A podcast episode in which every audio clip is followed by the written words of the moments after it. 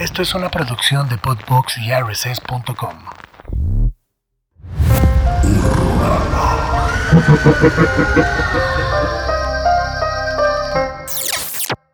Bienvenidos a un nuevo episodio de Horrorama. Mi queridísimo Dengue, ¿cómo estás? Todo muy bien. Veo que ya estás de vuelta, güey. ya por estoy de fortuna. regreso aquí. eh, se sintió como una eternidad. Se pero- sintió como una eternidad. Pero estuvo chido porque llegué con una Ideas. nueva energía, energías.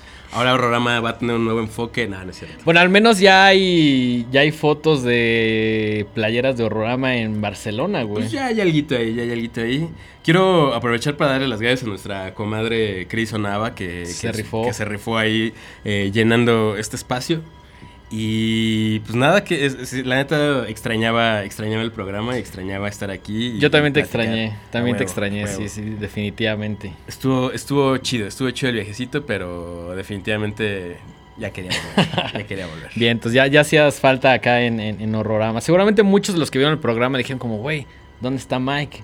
Porque generalmente cuando tenemos invitados, pues es- estás tú, ¿no? Pero como que ahora se rifó Chris y pues nada más estábamos ella y yo. Sí, pero creo que estuvo bastante chido. Ya, ya Sí. escuché el programa y, está padre también tener como otras, otras perspectivas. Siempre, siempre, siempre. ¿De qué vamos a platicar el día de hoy, mi queridísimo Dengue? de dos cosas muy chingonas. La primera, eh, Stranger Fest, que por ahí, antes de comenzar como con un poquito la reseña de cómo nos fue, quisiera agrade- agradecer a las siguientes personas. A Gabriela Botello de Netflix, a Jimena, a Allison, a Fabiana y a Pachi de Eureka que nos invitaron. Y, güey, yo justamente contacté a Gabriela, le dije, oye, pues nos encantaría, este es el canal, tenemos esto, a esto nos dedicamos.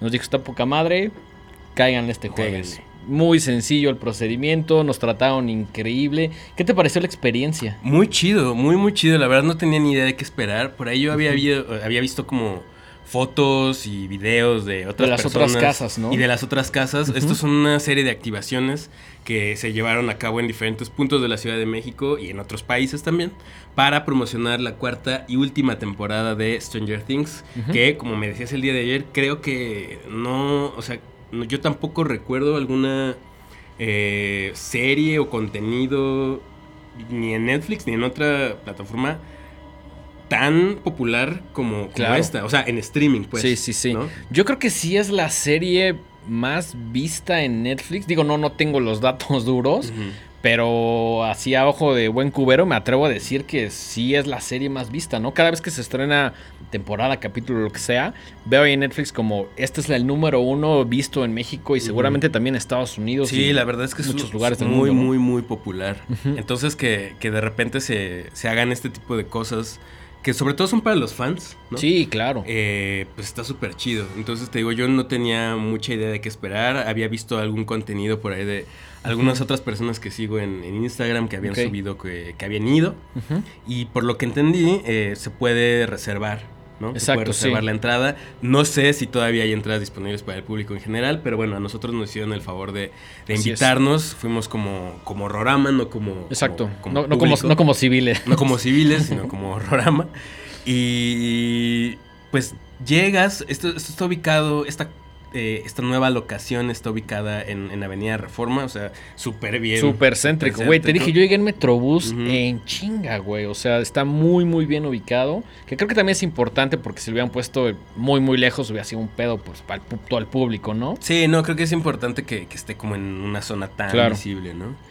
Y, y llegas y pues es como una especie de terreno ahí raro. Es como una esquina que honestamente por afuera no se ve tan atractivo porque todo lo atractivo está dentro, güey. Y oh boy, qué equivocados No, estábamos. no mames, güey. Sí, o sea, como que yo recuerdo que llegué y le dije, Dengue, si es aquí. o sea, sí, sí se veía medio parco, digamos. pero Ajá, creo que no- no- se están reservando todo para lo que hay adentro. Sí, ¿no? claro. Afuera pues hay como unos banners y te dicen que ahí Sí, es está la como, pantalla, como una activación de, de Stranger Things. Pero realmente es cuando entras que sí ya, güey, te encuentras como inmerso en, en- en diferentes escenarios Sí. de, que ves en, en la serie, ¿no? Que está súper chingón. Sí, eso, eso me gustó mucho. De entrada, o sea, para ya sea que vayan o no vayan, em, la idea de esta casa es hacer como una especie de recuento. De hecho, el nombre de la activación se llama Regreso a Hawking. Exacto.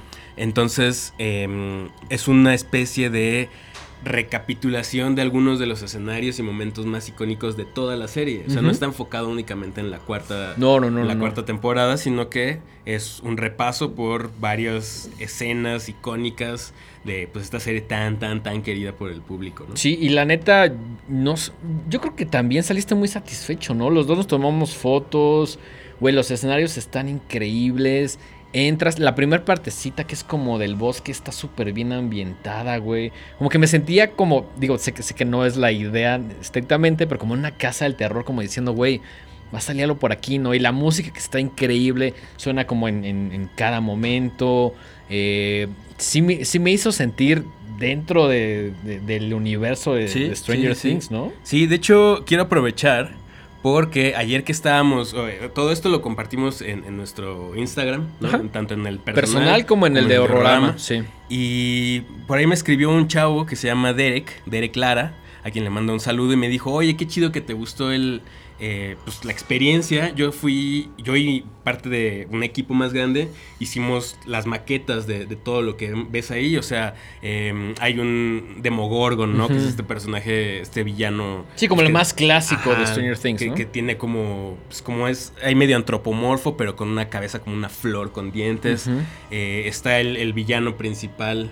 Está de- el, el Mind Flyer. Está el Mind Flayer que está. que está a un eh, tamaño inmenso, Sí, sí, güey. sí, es una escultura ahí como de resina epóxica muy grande, recreando esta batalla en el, en el mall, ¿no? Que, que ocu- ocurre en la tercera temporada. Exactamente. Eh, y entonces eh, Derek, eh, junto con Ramebriel-E, Just Mau, Diane MH, Mar.cernat y Hasa MX, y seguramente más personas. Muchos más. Estuvieron haciendo ese, pues, esa labor de escultura y pues les quedaron bien, bien chidas. Quedaron así que bien un, un chidas. fuerte saludo a, a ese equipo que, que se rifaron, se Se rifaron bastante. rifaron. Y en general la producción está muy, Está muy, muy chida. bien. Como mencionabas, eh, pues por ahí de repente no nada más está el bosquecito, sino que llegas ahí como al laboratorio donde eh, ves que, que pasa parte de su infancia Eleven, Ujú. ¿no? Y, y- y luego, luego, o sea, es muy chistoso como el cambio de ambientes, ¿no? De, una, de un Es- cuarto a otro. Está cabrón porque, o sea, les voy a spoiler la primera parte, está como el bosquecito,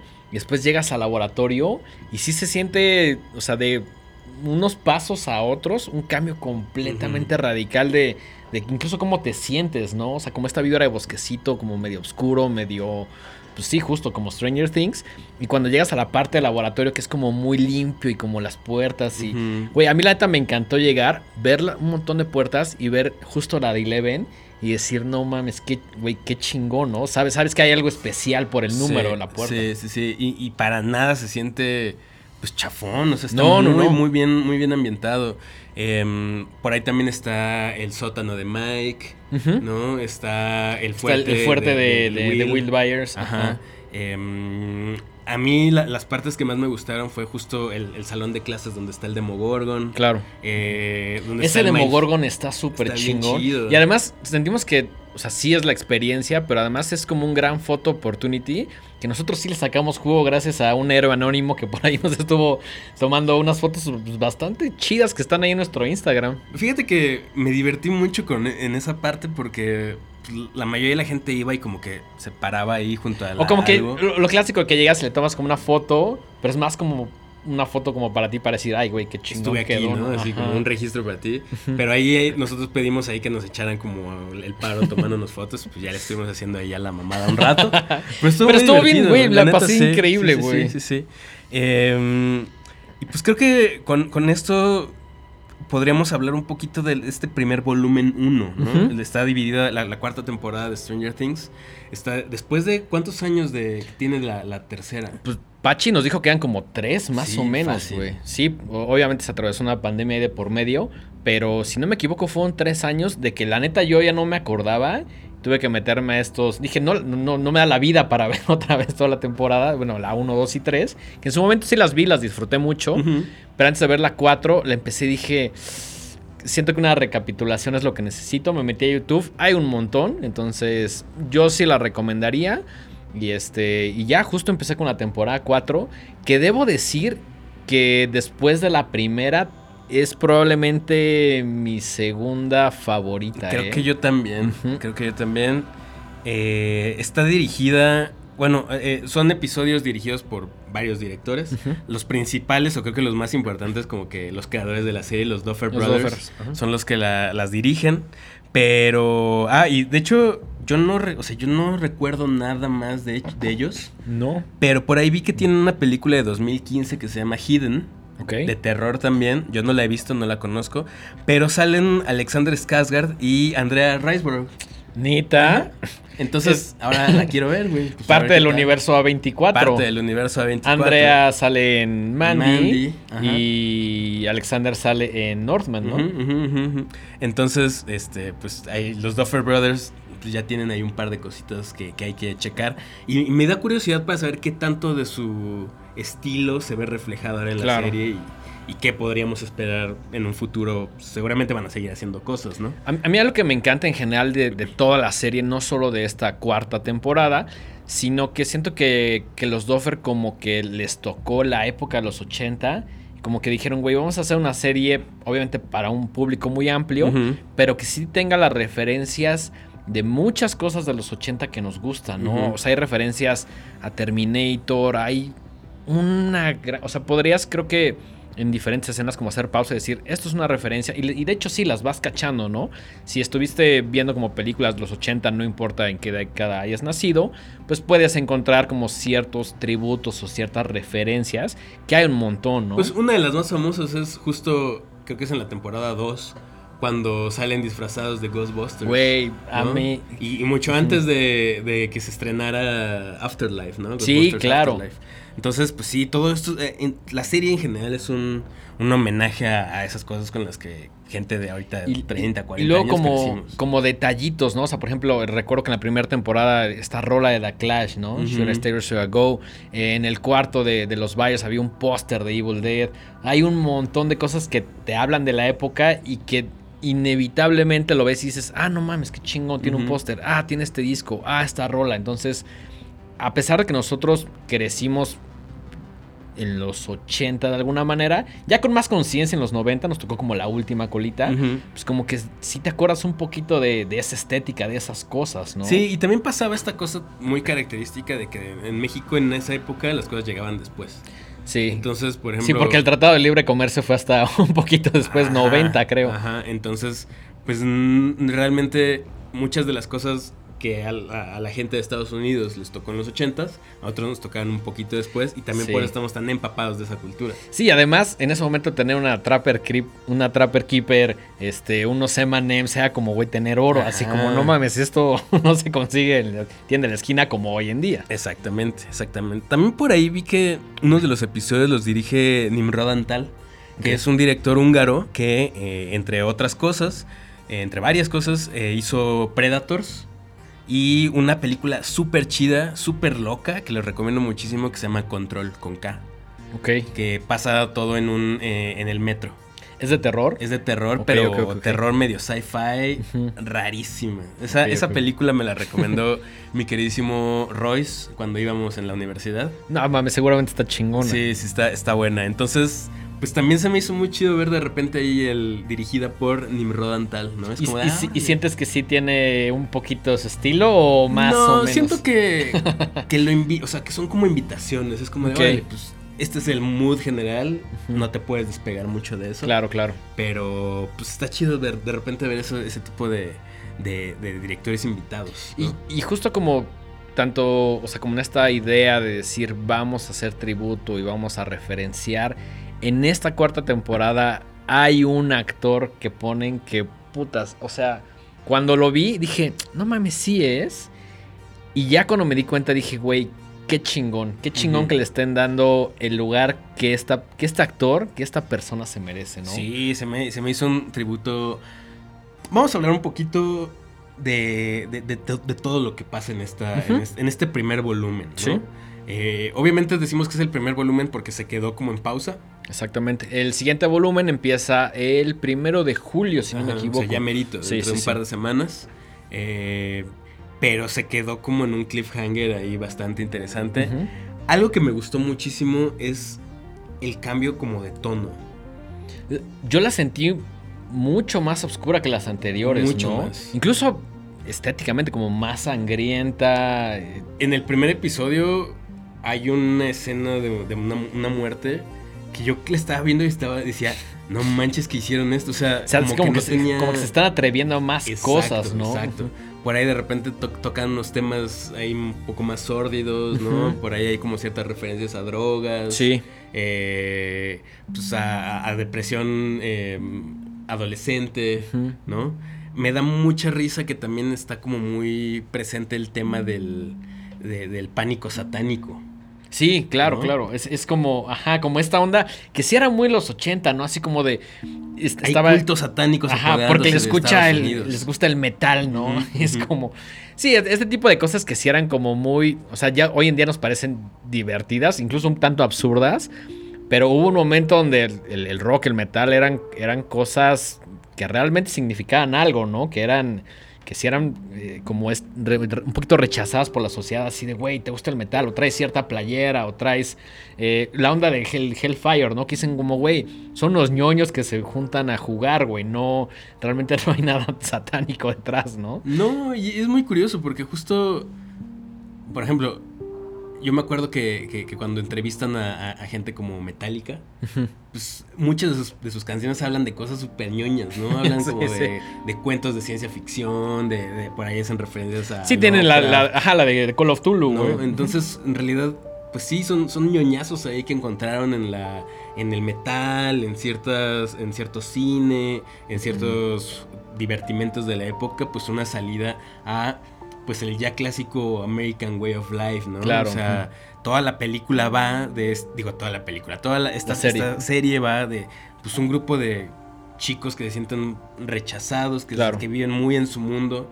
y que se, se enfrentan a cosas que van más allá de su comprensión y que no pueden explicarle al, al adulto promedio o incluso a sus contemporáneos que, que- que están como muy alineados a un tipo de, de vida muy clásico, ¿no? Sí, o sea, claro. uno de los antagonistas principales de esta cuarta temporada es el, el- el capitán del equipo de, de básquetbol, ¿no? Que es un Sí, claro, es, el, es el Jog, ¿no? el Jog, el, el- el- el digamos, el, el chico perfecto, ¿no? Guapo, este... Atleta, líder, fuerte, ajá. Católico. Es que Obviamente, güey. Súper católico. Este- es- esto no me lo inventé yo. Hay una parte donde literalmente eh, saca citas bíblicas para explicar lo que está pasando. eh, con una novia guapísima también, li- lideresa de las, Exactamente. de las porristas. exactamente. ¿no? Entonces es como, como de repente ciertas actitudes de otro tipo de personas no encajan con la mentalidad de estas personas. Entonces yo creo que esa podría ser como la, la definición principal de, de- de lo que pasa en esta temporada, ¿no? Sí, creo, creo que es, lo que dices resume bien como todo lo que sucede. Y también me gusta la onda de que ya los chavitos ya no son chavitos. O sea, ya le andan ahí quemando las patas al Demogorgon, güey. Sí. o sea, ya los, los ves crecer y pues obviamente y, y- y se, y se comenta, ¿no? Como, güey, los amigos te duran cierto tiempo y luego te separas, lamentablemente. Y es muy relacionable con cosas que nos sucedieron en cierta edad. Entonces también creo que alude mucho a, a un público joven, a pesar de que es una serie hecha por güeyes que ahorita tienen un poquito más de 40, que por eso hacen todas las referencias a un montón de cosas de los 80 que nos gustan y que sentimos que han envejecido bien, ¿no? Sí, claro, totalmente. Algo que me gusta mucho es que es muy dinámica. Al- al- a la par van corriendo como cuatro historias distintas. ¿no? Sí, como que las van tocando como que en ciertos momentos como muy claves, ¿no? Como que dicen un pedacito de esta, luego siento que el trabajo de edición también es muy bueno para que no sea como un capítulo sucede esto, o sea, como que siento que están muy bien mezcladas para que te enganches con alguna de las historias, ¿no? Evidentemente enganchas con un personaje o, o tienes como tu favorito, ¿no? Pero el, el hecho de que, como dices, estas historias vayan de una manera como paralela, siento que le da cierto dinamismo, aunque a mí debo aceptar que sí me costó un poquito de trabajo esos capítulos que duran un poquito más de una hora, güey. Porque estoy acostumbrado a series donde los capítulos duran alrededor de 30, 40 minutos. Es como que, mm, digo, no, nun- no fue un impedimento, pero como que sí en algún momento decía, este capítulo ya duró demasiado, ¿no? Es que están, tienen que abarcar muchas cosas. O sea, en esta nueva temporada hay un nuevo villano que eh, pues, aprendemos que está definitivamente relacionado con el con este mundo, este el upside down, ¿no? Esta realidad alternativa donde pasan cosas terribles Sí. y está como anclado a esa misma eh, dimensión paralela y está atacando sistemáticamente a determinados chavillos y los asesina de una manera completamente brutal. Sí, güey, creo, Brutal. creo- creo que es de las cosas más chidas, ¿no? O sea, ver cómo los desmadra y desmadra en serio, güey. Sí, sí, y esto no es ningún spoiler. Desde, la, desde el primer episodio, ahí vemos como una chica empieza a levitar, muy, al, muy al estilo. eh, esto me recordó mucho a It, cuando, Ajá. cuando flotan. Ah, ok, ok, ok, sí, y sí, sí. a Nightmare on Elm Street. Y a mí, justo, que también eh, Nightmare, pero también a It Follows, güey. Ah, sí. en en- sí, en sí. cómo acaban los cuerpos así hechos. Completamente Ajá, como- eh, contorsionados, con los huesos rotos, con las, los ojos sumidos, Sí. con la mandíbula dislocada. No, es muy brutal y es muy gráfico. Eso, eso me fascinó. Eso se me hizo un gran, gran, gran Creo, creo que ahora sí como que dijeron, güey, ya, ya no nos importa la clasificación o el- ciertas como trabas ahí que nos puedan poner. Vamos a meterle con todo y sí se ve, güey, se ve mucho más sangrienta, se ve mucho más inesperada en, en el tema de las muertes, eh, de, de los antagonistas, como mencionas. Eh, creo que tiene todo lo que una serie, no sé, es- es como sci-fi terror, ¿no? Es una mezcla ahí interesante Sí. que siento que siempre ha sido una buena mancuerna, pero aquí siento que Stranger Things desde la primera temporada sí crea un universo con el cual lo están como expandiendo mucho más, no solo en la historia, sino como en las posibilidades que tiene, ¿no? Sí, sí, sí, sí, sí. Eh, luego tenemos como la, la subtrama de Eleven tratando de recuperar sus poderes. Que eso es algo muy chingón porque desde el principio vimos a Eleven como muy poderosa y como muy tratando de encontrarse ella misma por medio de, este, de esta telequinesis, ¿no? Y de pronto cuando ya no tiene sus poderes, se enfrenta a la vida de pues, una chavita normal, ¿no? O sea, bueno, que, o que no tiene poderes, que no sobresale por alguna característica especial. Y ahí, por ejemplo, encontré muchos ecos con eh, Firestarter, esta película donde Drew Barrymore es, eh, controla la piroquinesis, pero también con Carrie, Sí, ¿no? es que también siento que es parte de las referencias y sobre todo como en estas escenas donde eh, Eleven como que sufre una especie como de humillación. Es- Siento que es, el- el- es una referencia completamente directa, ¿no? Sí, sí, sí, sí. Luego tenemos la, la otra subtrama de eh, Hopper, ¿no? Que eh, este principal... Como el, este- como el antihéroe. Mm, pues no tanto es, el, el- el papá adoptivo de, de, de Eleven que quedó como desaparecido en la última temporada y que ahora sabemos está preso en una cárcel en Rusia, Sí. ¿no? Y entonces como eh, Joyce, que está interpretada por eh, Winona Ryder. Winona Ryder, eh, está en una misión bastante rara para irlo a rescatar. Rescatar, ajá. Y, y- y, pues bueno, entonces siento que es mucha información. Sí. Y, y sí había cosas que, que de plano a mí ya no, yo ya no me acordaba. No, yo, güey, yo por eso vi el recap, güey, porque dije, es mucho. Yo no vi el recap. me, me aventé. O sea, anduve de vacaciones. entonces me dijo Dengue, oye, ahí en tus ratitos que tengas libres, échatela porque tenemos que hablar de, de la serie. Ahí, ahí en el festival estabas viendo así de. Estaba, estaba ahí en mi festival. Estás viendo a Shellac, güey, estabas Y, así. y- y viendo al mismo tiempo los episodios. Entonces no, no tuve tiempo como de ver los recaps. Pero Claro. también es una serie sencilla. O sea, no, Sí, no, no te no, exige no. nada nivel, Sí, digamos, claro. intelectual. Entonces, aunque no tengas tan claro, ellos mismos se encargan de irte soltando eh, trozos de información para que lo tengas presente todo el tiempo, ¿no? Incluso yo creo que podrías ver la temporada sin haber visto las otras. Y al menos por lo que sucede durante ese lapso, podrías entenderlo. No necesitas haber visto. Digo, es lo recomendable que hayas visto la 1, 2 y 3. Ujú. Pero si eres una persona que dice, güey, la voy a entrar a la cuarta temporada, creo que no hay tanto problema. Obviamente vas a entender mucho más si tienes todo el contexto, si ves la 1, 2 y 3, pero siento que si llegas con alguien que la está viendo, puede ser entretenida. Sí, sí, sí, sí, totalmente. Y bueno, también, como dices, ¿no? Creo que de las cosas que más, más, más disfruto es como encontrar estos pequeños Sí. easter eggs, estos pequeños eh, guiños a, a- a series, a cultura de los, de los ochentas o incluso hasta cosas más actuales. Por ejemplo, hay una parte donde están tecleando un nombre, están buscando a alguien de apellido Rick, digo de nombre Rick, y uno de los nombres que aparece en la lista es Rick Sánchez, ¿no? Que es de Ricky Morty. Exacto. Eh, por ejemplo, los Duffer Brothers son muy fans de, de Tiburón. ok. Entonces, la chica que muere en el primer episodio se llama Chrissy, que es una de las morras que se muere también en Ah, Tiburón. claro, no había notado eso. Qué chingón. Hay una parte donde dos de las principales chicas van a entrevistarse con eh, un personaje medio siniestro llamado Victor Krill. Y el momento en el que van entrando a, esta, a un pabellón psiquiátrico de alta seguridad es muy, muy similar a cuando Clarice eh, entra a, a- a ver, a entrevistarse con Hannibal Lecter en El silencio de los inocentes. Sí, es cierto, güey. ¿No? Sí, es, es que hay, siento que hay tantas. Tanto y tanto. y además tanto. también sabes que llega a pasar que a lo mejor los Doffers sí dijeron como, ok, estas, estas y estas son muy intencionales, son a propósito, pero también como que ya tienes esa idea y estás encontrando algunas que a lo mejor no son tan intencionadas, pero está chido, Sí. o sea, no, creo que no hay un pedo que digas como de, eso me recuerda a Terminator, y a lo mejor los Doffers te podrán decir como, pues no fue a propósito, pero si lo encontraste, pues está chido, ¿no? O sea, Y, y- y es que aunque no haya sido a propósito, al mismo tiempo son escenas y son películas que tenemos tan metidas, tan grabadas Ujú. en el subconsciente. sí, que hemos visto tantas veces que... que aunque ellos no lo hayan hecho deliberadamente, tal vez dijeran, ah, pues sí, sí es cierto. O Sí, sea, como a lo mejor incluso a ellos les pasó que sin querer Sin dijeron querer. como de, ay, güey, sí es cierto, esto se parece a esto, ¿no? Claro, claro.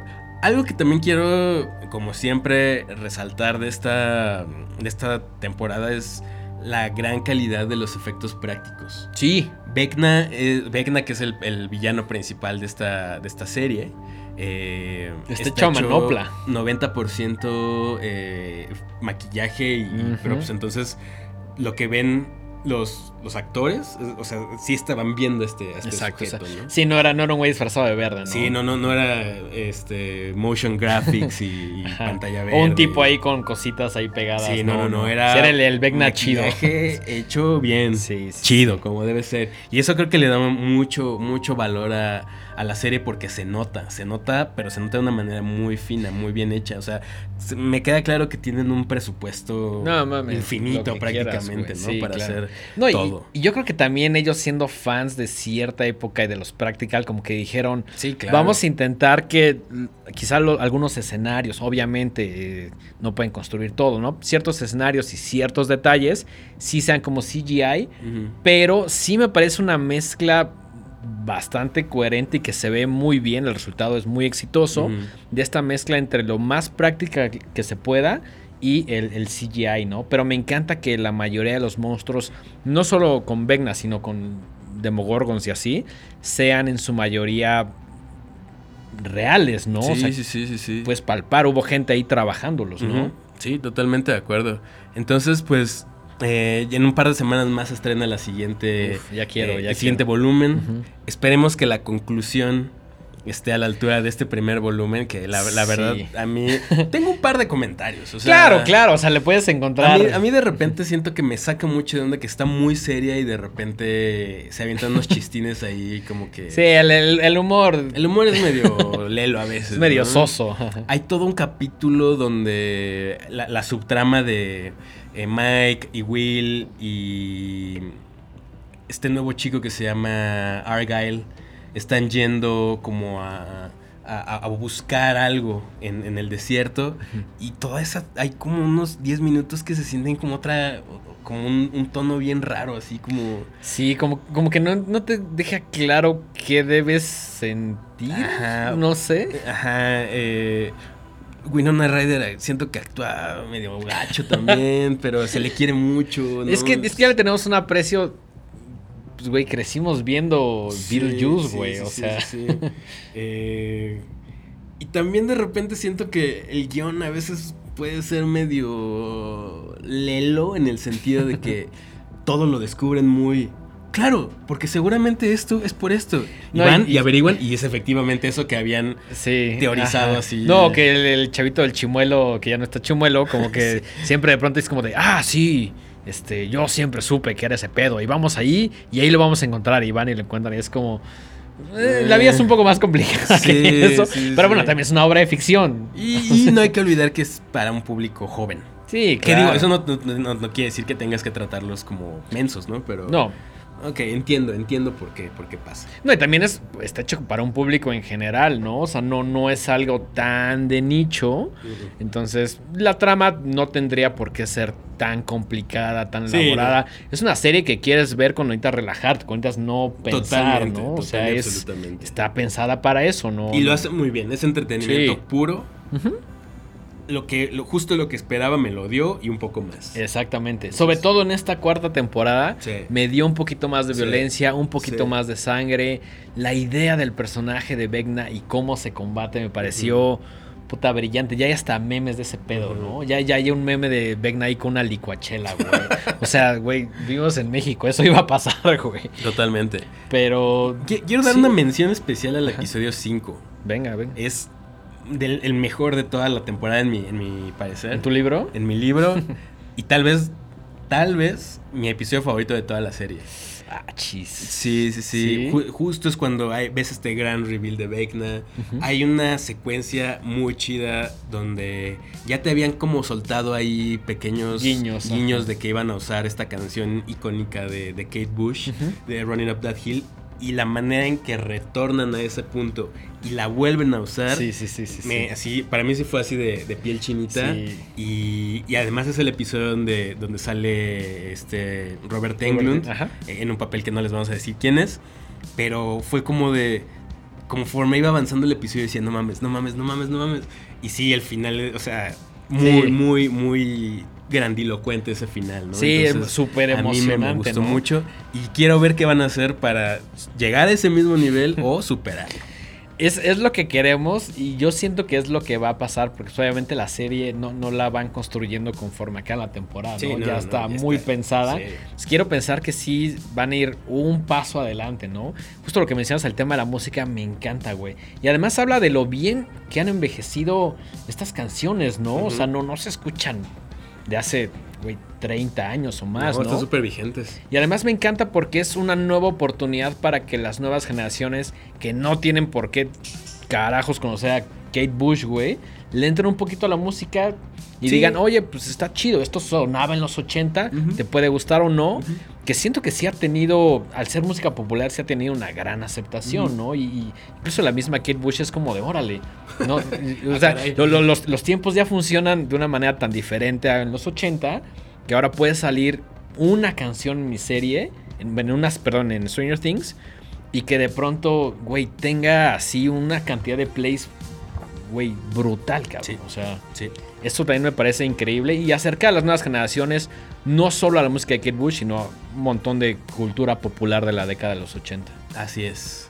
Entonces, Eh, pues entonces, nada. manitas arriba. Manitas puñitos arriba, Puñitos este, arriba. pulgares arriba. Estaremos esperando la nueva, el- la, la conclusión. Y Primero de julio, no se la pierdan. No y regístrense para el Stranger Fest. Por ahí ya había, un montón de comentarios de cómo voy. Por ahí puse una historia de, de- tenían que registrarse. Y también estamos intentando que nos den por ahí algunos. Digo, la entrada es gratis, si no me equivoco. Pero que nos den como ciertos espacios para el público de Horrorama. Entonces, les prometemos que lo vamos a intentar. No, ya, ya está un poquito más de manos de Eureka y de Netflix.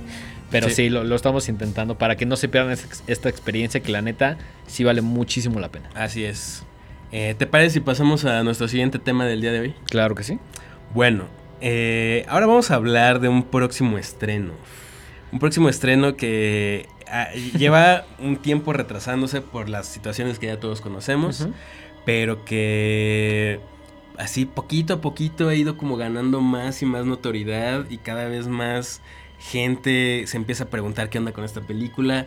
Ya hay un par de reseñas en internet de gente que la vio en, en avances. Se estrenó en, en Estados Unidos en una función como única para críticos y así. Y, Nadie puede decir nada todavía, pero ya se va a estrenar y estamos hablando nada más y nada menos que The Black Phone, el teléfono negro. Exactamente. Eh, que en México se estrena este próximo 23 de junio y en Estados Unidos el 24. Entonces lo vamos es a ver. decir, estamos grabando el programa mar...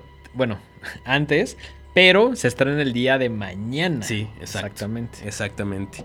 Eh, esta película la, dirige Scott Derrickson, que abandonó la, la producción Strange. de Doctor Strange en The Multiverse of, of Madness, precisamente porque tuvo ahí unas diferencias creativas y eh, se, se- se volcó completamente a este, a- a este proyecto y para mí creo que fue la, la mejor idea. ¿no? Yo, O sea, yo creo que el, el tema de diferencias creativas siempre es un pedo de, güey, no me estás dejando hacer lo que yo quiero, entonces te voy a mandar al carajo y voy a hacer lo que yo quiera. Y siento que sí sucedió en, en Black Phone, ¿no? Eh, Scott Derrickson, además de, de haber hecho la primer película de, de Doctor Strange en 2016, por ahí tiene una película muy chida que se llama Deliver Us from Evil de 2014, que es como una especie de thriller policíaco con temas sobrenaturales, bastante, bastante buena. Tiene, por ahí Hellraiser 5, güey. Hellraiser el 2000. 5, Ajá. sí, que no, la neta ni la vi. No, Eh, no te pierdes de mucho, pero al menos pues, dices como este güey está capacitado para Exacto. hacer un Hell- uno de los volúmenes de Hellraiser. ¿no? Exacto, exacto. Tiene El exorcismo de Emily Rose en 2005 y Sinister Fíjate de que- 2012. Que, yo no he visto Sinister. no mames, la tienes que ver, porque la- además es, es su primer colaboración con Ethan Hawke, que es el, protagonista De- de, de Black Phone, de- de ajá. Black Phone. Ok. Y es una de las grandes películas como de gran presupuesto de terror de, de- de esa, de esa década, ¿no? Del 2012. 2012, ok. Prometo verla, prometo verla. Sí, Antes tiene de- escenas muy brutales. Muy, muy, muy brutales. Está chida, está chida, está chida. Eh, y también escribió la segunda, que no es tan buena, pero que, eh, ahora, el guion también era uno de los factores que a mí me llamaba mucho Sí, la que atención. era importantísimo, ¿no? Importantísimo. El guion es de Joe Hill, que eh, por ahí tiene una novela que se llama Horns, que también ya se adaptó, que pues, es bastante mala. Eh, tiene una novela que se llama In the Tall Grass, In the Tall Grass eh, que está en Netflix, que está bastante gachona. Sí, es cierto, la vi y, güey, sí, sí, sí, ya, ya, sé cuál es. Sí, no, ahí sí paso, güey. Esperemos que este no sea su, su- su mejor atributo, pero es el hijo de nada más y nada menos que de Stephen King. Entonces es como de, pues, algo, algo debe saber el chavo. No, no mames, sí, sí, sí, sí, sí. Y, sí. y como dato de trivia, eh, ¿viste Creepshow? Sí. Eh, es el morrito que sale. No mames, neta. Vi Creepshow el fin de semana, güey. ah, pues es el niño. Qué cagado, el, el niño, güey. el niño que, que- que cuenta la historia que envuelve todas las demás historias. Ajá, ajá. Es el No mames, que sí, el que sale al principio, güey. Que- Creepshow de Ajá. 1982, dirigida por George. Romero y que también eh, creo que es el debut actoral de su papá, de Stephen King. Exactamente, Stephen King. Que básicamente son esos dos güeyes pasándola bien, ¿no? Sí, o sea, es pura chasca, Es pura ¿no? chasca, Es- pero pues está increíble. Sí, sí. Sí, Creepshow recomendada. Recomendada, recomendada si les gusta el terror de los ochentas como a nosotros. Y el niño que sale ahí en, en la primera historia es Joe Hill. Qué cagado, güey. Eh, la música es de Mark Corben, que tiene Ah, claro, eh, Lighthouse. Lighthouse y The. Witch. Ok. ¿no? Entonces también ahí en ese, en ese rubro hay algo Cumple. interesante. Em, ¿Y de qué va? Esto sí se los podemos contar. Sí, podemos, podemos contar una partecita para que si nos acompañan el día de mañana en la función, pues no, no les echemos ahí ningún spoiler. Entonces, si quieres, platicamos un poquito más o menos de qué va, sin revelar cosas importantes, ¿no? Para, esto, para estas alturas, ya todos saben, eh, vamos a tener nuestra primer función de horrorama. Exactamente. Eh, junto con nuestros amigos de Cinépolis y Universal Pictures México, eh, hicimos una, la primer función exclusiva para fans de horrorama y eso nos llena mucho de orgullo. Entonces, eh, Se amerita el aplauso, Se amerita el aplauso, claro. Eso no pasa todos los días, No, güey. no, no, no, no. ¿Cuándo habías tenido una sala de cine para tu proyecto, güey? no, no, no, y con pura, o sea, con pura gente que sabemos que lo va a disfrutar. Claro, y que además han estado participando en la dinámica y, y, güey, vemos compartiendo y, hay gente muy emocionada por ir, lo cual nos encanta, ¿no? Sí, sí, sí. Yo creo que no- no- nos va a encantar estar, pues ya como directamente conviviendo. Digo, hay muchos amigos, pero también hay un montón de personas que no conocemos, que ya conocerlas y verlas y platicar con ellas cambia mucho la experiencia y, y, y- e incrementa como la idea de este proyecto, ¿no? Entonces ya saqué que la vayan a ver mañana en- con nosotros en la función de Horrorama o la cachan después en el cine, eh, pues les vamos a contar un poquito de, de qué va. Em, The Black Phone está ubicada en, en un suburbio en Colorado en el año de 1978. Exacto. ¿no? Que de entrada creo que eso es algo que a ti te gusta mucho, ¿no? Sí, Cuando claro. Son estas películas como ambientadas en décadas atrás. Que- se siente muy chido. Me Cuando encanta está bien hecho. Sí, me encanta porque sí es como cierta estética y como que siento que muchos directores también empiezan a situar sus historias en ese momento por las limitaciones tecnológicas que hay, ¿no? No hay celulares, no hay Eso es internet, o claro. bueno, no hay internet como lo conocemos, entonces creo que el, factor de utilizar como ciertas herramientas de tecnología puede entorpecer un poco la trama. Entonces, si lo sitúas en los 70 o en los 80, pues es más complicado que el asesino de pronto digas como, güey, le avisa a todos tus amigos en WhatsApp, ¿no? Que bueno, es algo que contrasta mucho con la nueva de Scream que vimos. Que ahí sí hacen uso de la tecnología y, y lo vuelven algo muy contemporáneo. Totalmente. Pero me encanta que en Black Phone en 1978 pues apenas había unos walkie-talkies y el teléfono normal, ¿no?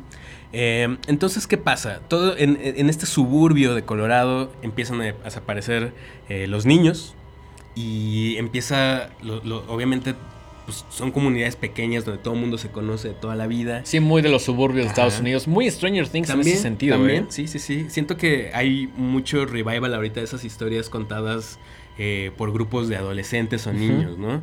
Eh, por ejemplo, me- por ahí me, me remite mucho a esta película de 2018 que se llama Summer of 84. Es justo Que lo me que gusta está. muchísimo. Es justo lo que estaba pensando. Salí y dije, güey, esto es similar en cuanto a la trama a, a Summer of 84. En el sentido de que hay un asesino, de que hay unos chavitos, de que está en los suburbios, de que hay como cierta convivencia ahí tratando de decir como, güey, pues tengo miedo, pero tenemos que encontrar. En eso creo que comparten ciertas cosas. Yo soy muy, muy fan de esas películas coming of age, ¿no? Donde un grupo de, de niños o adolescentes se tienen que enfrentar a cosas que los hacen madurar de, de golpe. Claro, y que, y que obviamente no están preparados No, para ellas, ¿no? Ajá, eh, eh, me gustan mucho esas historias, ¿no? Em, por ahí de repente eh, pensar en películas como Stand By Me, que Ah, también es escrita, escrita por Stephen King. Sí. eh, Que- que que es más realista, mucho es- más realista. Es un coming of age, pero también es una onda muy oscura, Sí, güey. sí, o sí. sea, desde que van a buscar al cadáver, güey, es como de... La, la película tiene como sus, su cierta intención que es mucho más clara al final, ¿no? Ya cuando se habla de, del desenlace de cada uno de estos personajes. Pero también te recuerda como esas épocas en donde la vida era un poquito más sencilla y pues tu única preocupación era janguear ahí con tus compas. ¿no? Totalmente, totalmente. Entonces, bueno, eh, se empieza a esparcir el rumor de que hay alguien que está secuestrando a estos niños. Obviamente hay mucha desinformación, hay muchos mitos, hay mucha... eh, pues todo es como de boca en boca lo que se va, se va enterando ahí la comunidad. Y es como llegamos a, a Finny y a su hermana Gwen, que pues obviamente como el resto de los niños de la, del, del- del suburbio están asustados, están preocupados, pero al mismo tiempo es como de, ay, eso nunca me va a pasar a mí, ¿no? Claro. Hasta que huevos, ¿no? Hasta que lo sienten como muy cercano con otro personaje. Exacto. Que me encanta ese personaje porque es como el, el- No sé si decirlo como chicano, como badass, ¿no? Que si lo ves y dices, no mames, yo sí conocí a ese güey. Como, como el chavito que ya de pronto estaba mamado y que le rompía la madre a todos. Y es como de, órale, un personaje como tan fuerte, no pensarías que le va a suceder algo, ¿no? Sí, sí, sí, sí. Ahora, antes de continuar, me gustaría hablar del trailer. Yo vi el trailer. Mucha gente no ve trailers y me encantaría ser de esas personas, pero yo no puedo y como que me No gana el morbo. sí, y claro. los veo. Yo recuerdo que vi el tráiler y dije, oh, este tráiler, ¿qué onda? Siento que me está contando toda la película y como que ya sé qué va a pasar. Sí. No podía estar más equivocado. El tráiler es... No sé si es muy buen tráiler o muy mal tráiler. Yo creo que el trailer es lo que le llaman como misleading, ¿no? Sí. Que, que crees que va por un lado, pero realmente la película tiene muchas más, capas de- muchas de, lo más que te está Entonces, contando, ¿no? Si ya vieron el tráiler, no se preocupen. Sí, no, no. La experiencia es mucho más intensa que lo que ves ahí. ¿Y a, a qué voy con esto? Bueno, eh, esto no es ningún secreto. Sabemos que este personaje llamado The Grabber, interpretado por Ethan Hawke, eh, con un- una máscara muy, muy rara. Muy La máscara intensa, creo que es de las cosas más chingonas de la película, güey. Diseñada nada más y nada menos que por Tom Savini. Pensé que había sido Rick Baker. No, no, no, es de Tom Savini. Tom Savini. Tom Savini. Sacos, güey. Este. Bueno, es una máscara de como de un diablo, pero que aparte, como que dependiendo de. O sea, en diferentes escenas le faltan diferentes cachos. Como, como que se le puede quitar y Como poner. que es modular, como que a veces se le quita la parte de abajo. A veces Como que a veces es como un cubrebocas y a veces es como solo los cuernos. Sí, sí, y sí, está hay- muy chida. está Hay muy una rara. onda ahí muy interesante con esa máscara. Sí, sí, sí. sí. Bueno, entonces eh, sabemos que The Grabber, eh, que aquí le- lo tradujeron como el raptor. Que a mí la neta siempre me dio como esta idea del el señor del costal, güey. Sí, es como un boogeyman, Es- ¿no? es Es, como. como-. Sí, sí, sí. sí, sí. robachicos. El El robachicos. ¿no? sí, sí. Eh, secuestra a, a, a Finny, a- al niño principal, y lo avienta a un sótano. Que pues es un sótano ahí abandonado y, y despierta ahí. Y sabemos que este, este villano secuestra, o sea, secuestra a los niños, los tortura, los hace pasar por cosas muy sádicas y los mata. ¿no? Y entonces ahí, eh, en medio de todo ese cuarto donde tiene aislado a este morrito, hay un teléfono que aparentemente no sirve, pero que es, tampoco es ningún secreto, se sabe desde el principio, se comunica de una manera ahí rara con las víctimas de este, de este sujeto, ¿no? Entonces, a la par de eso, la hermana de Finny empieza a tener unas visiones. Y ahí es donde ya no les podemos decir más. Pero pues empieza esta búsqueda por el chavito y, y un montón de cosas más que pues, la neta me gustó bastante. Yo quedé muy satisfecho. Como que iba un poco diciendo como, eh, bueno, voy más por curiosidad que porque realmente me esté emocionado. Pero en algún momento sí fue como de, no mames, tiene muchas cosas que me gustan de una película de terror, ¿no? Que siento que mezcla ahí varios géneros. Eh, en general salí diciendo como, güey, qué chingona película. Sí me atrevo a decir que es de las mejores cosas que hemos visto de terror en este año. Fácil. O al menos en los últimos cinco, no Puede sé. ser. Sí, sí O sea, no, no, no, no tengo mi lista ahorita, pero al menos unos cinco creo que sí es de lo mejorcito que hemos visto, ¿no? Totalmente. Y del año fácil un top 3, ¿eh? Sí, sí, sí. Para mí, yo creo que va a, va a terminar rankeando muy, muy alto en, en Junto, la lista junto con X, digo, ya eventualmente haremos el, el recuento de, de los daños. el recuento de los daños. Como diría Gloria Trevi. Exactamente. Lo haremos a final de año, pero ahorita yo creo que Black Phone y X están muy a la par, a pesar de que son películas completamente diferentes, están muy a la par en cuanto a qué tanto me gustaron, ¿eh? Sí, sí, sí, sí, sí. Eh, yo tuve la oportunidad de verla hace mucho.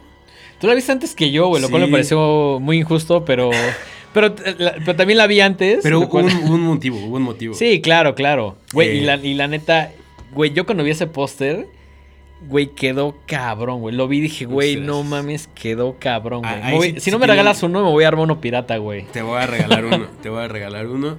Y ahí sí tienen la oportunidad de, de pasar por este lugar llamado Casa Picnic. Ahí está el en mural. La avenida José Vasconcelos. Se hizo una reproducción de este, de este póster en, en un mural muy grande, muy grande, muy grande. Muy grande. Que es como pues, parte de toda la, la promoción de la, Sí. de la película, ¿no? Entonces, por eso la, la vi antes, porque querían que, No, está bien, que me está bien. inspirara en la película para No, pues hacer sí, este sí mural. sirvió, sí te inspiraste, güey, quedó cabrón. Muchas gracias, Quedó muchas cabrón, gracias. A ver, ¿en cuál Eh, esquina? Porque la gente no conoce qué vas a conocer. ¿Conoces circuito? Ahí está exactamente, está muy cerquita de Metro Juanacatlán, eh, en una esquina muy transitada, eh, es justo antes de que empiece Avenida Revolución, eh, saliendito como de la Condesa, Cerquita de lo que era el Times Square de México. cerquita de, El edificio de Canadá. edificio de Canadá, ¿no? Eh, ahí lo pueden ver, ahí va a estar un rato, esperemos que no lo grafiteen mucho. Y si sí, pues ya ni modo, así es la Güey, calle, así es la ley Así, de así la es, así calle. es la ley de la calle, güey. Eh, pero, pues, eh, entonces, que hablemos bien de esta película no nada más es porque estemos involucrados con, con la promoción de ella, sino que en realidad nos gustó muchísimo. Güey, genuinamente me gustó, Genuinamente güey. No, no, no, no, Universal no está pagando. no, no, no. Eh, y si no nos gustan, le- se los diríamos Sí, también. claro. ¿no? O, Eh, o de plano no, no hablaríamos de ella. Yo vi una película mientras que tú no estabas. Vi una película que me invitaron. Nos invitaron a los dos. No me gustó, no voy a hablar de ella. ¿Para Ujú. qué voy a hablar de algo que no me gustó? Exactamente. Em, también algo que me gustó mucho fueron las actuaciones. Creo que los morritos actúan súper chido. Sobre todo el chavito principal. A mí me gustó se- mucho el papel de la niña. También, sí, Como sí, que sí. Todo el tiempo se la crees. así Hay una que- mancuerna bastante Sí. interesante y el papel de Ethan Hawke, no mames, güey. Que curiosamente viendo algunas entrevistas de- dentro de la promoción de Black Phone, él decía que no le gustaba hacer personajes eh, antagonistas, Ah. ya sabes, como el, no le gusta ser el malo de la película. Y él ponía el ejemplo de Jack Nicholson, decía, güey, a partir de que él hizo The Shining, este papel de Jack Torrance súper icónico, la gente ya no lo ve igual, güey.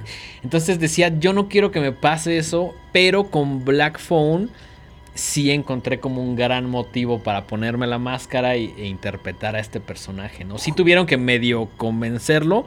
No es que no hubiera hecho papeles oscuros antes, pero siento que este sí es el más, como ya sabes, como el más... eh, mm, como más in your face, güey. Como más que sí es malo, malo, malo. Sí, güey. de hecho, eh, justo, eh, yo aquí tengo apuntado, ¿no? Que Ethan Hawke no quería interpretar a The Grabber porque no, no era su deseo que lo recordaran por un papel terrorífico por el resto de su carrera. Claro. Pero luego dijo, tengo 50 años, quizá los villanos son mi futuro. Entonces probablemente no sea la no última vez que lo veamos interpretando a alguien Me- maloso. Me Creo que encantaría, está bastante, bastante, bastante chida. Y fíjate que en una de las entrevistas que vi hablaba como el tema de la máscara, ¿no? Que justo como esta idea de decir, güey, cuando tú te pones una máscara y la gente ya no te reconoce, ese es el momento en el cual puedes decir la verdad o, dicho de otra manera, sacar tu verdadero yo, ¿no? Ujú. Y Que esa idea me parece increíble y siento que es una constante durante toda la película, Sí, ¿no? sí, sí. Incluso ahí pasa algo ahí con la máscara que lo conflictúa bastante. No les puedo decir que, ya lo verán el día de mañana. Pero el, el tema de la máscara no solo estéticamente me gustó, sino a nivel concepto. Me parece muy afortunado dentro del guion. Así es, así es. Pues eso, eh, esperemos verlos mañana ahí. Eh, los ganadores de, de la dinámica serán contactados. ¿no? Sí. Se les mandará un, Un mensaje, directo, ahí, para- con, con la información con la de información. dónde es, a qué hora es. Y, y- y, pues nada, esperamos que, que disfruten mucho la, la experiencia. Sí. eh, tanto de la película como de estar en una sala pues con todos los fans del programa. Y, y que para nosotros es una cosa muy, bonita, es- muy especial. Es súper especial además como algo que no pensábamos que fuera a suceder tan pronto.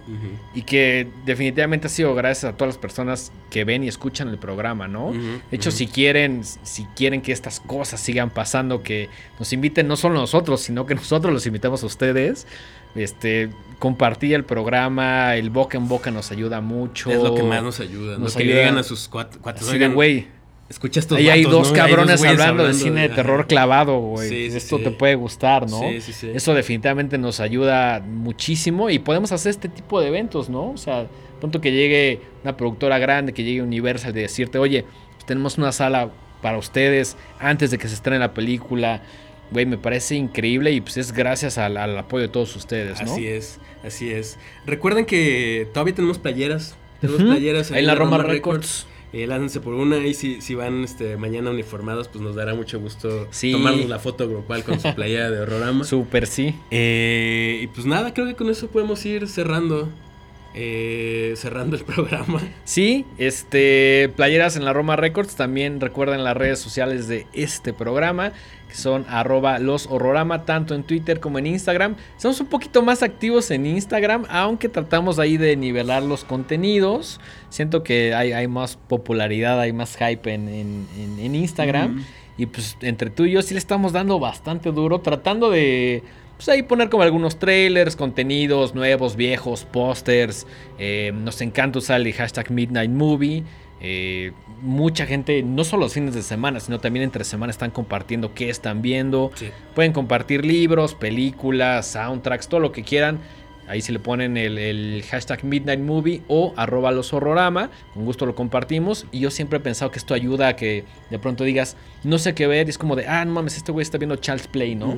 Ah, pues se me antojó. Entonces, siento que es una manera interesante de, de trabajar en comunidad. Hay una opción en justo al, al lado de donde está el nombre de los horrorama, donde hay una campanita donde puedes activar las notificaciones, porque luego nos escriben reclamándonos, es, es que yo no vi cuando anunciaron la dinámica, es que yo no me enteré, es que por qué dieron boletos y no avisaron. Claro que avisamos y avisamos con tiempo, entonces activen las notificaciones para que les lleguen eh, cuando publiquemos este tipo de cosas. Exactamente. Eh, les, va, les va a servir mucho para estar al pendiente de, de- de estas dinámicas, porque evidentemente no va a ser la ni la última vez que, que regalemos boletos o que Ni la primera ni la no. última, aunque esta sí se siente un poquito más especial por Sí. el tema de, de la sala de Sí, cine, ¿no? pero por ahí tenemos muchas cosas planeadas para Sí. los meses siguientes. Muchas, Eh, ahí- queremos hacer ahí Una, una, una una fiestecilla, por ahí de fiestecilla, Halloween. ahí, ya viene Halloween. Una, Tanto- un evento que empieza con M. Ajá, entonces hay, hay muchas cosas muy chidas y pues qué mejor que estén enterados de primera mano. Exactamente. También habrá más merch en cuanto se acabe esta. Eh,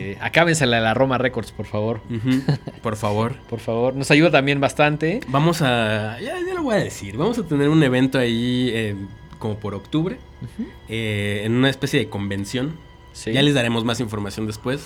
pero estamos planeando mucha merch, muchos regalos, muchas cosas que vayan a, a suceder. Y, y eso también nos tiene muy emocionados. Sumamente emocionados. Entonces, pues, obviamente, para estar al tanto de esto, necesitamos que ustedes también, eh, pues, ahí estén al tiro con las notificaciones y con todas nuestras publicaciones. Sí, y además pues, sacamos boletos cada vez que nos dan, nos gusta por ahí compartirlos, a veces hay oportunidad de dar un poquito más, a veces menos, pero pues si le ponen ahí la campanita, las notificaciones, pues no se, no se- nunca se lo van a, a perder y es más fácil que gane, ¿no? Así es. Eh, las redes sociales de este programa. Arroba los horrorama, nos- recuerden que nos encuentran en todas las plataformas, YouTube, Spotify, Apple Music, buscan ahí horrorama, probablemente le- les aparezcan los primeros resultados. Mike, tus redes sociales personales. Yo estoy en Instagram como Mike-Sandoval- y en Twitter como arroba Miguel Sandoval.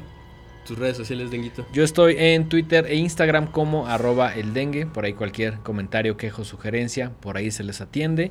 Y pues creo que podemos terminar el programa de hoy. Creo que sí, amigo. Creo que nos vemos mañana en la Nos vemos función- mañana. En la función de The Black Phone para Perfecto. los fans de Horrorama. Venga, hasta pronto.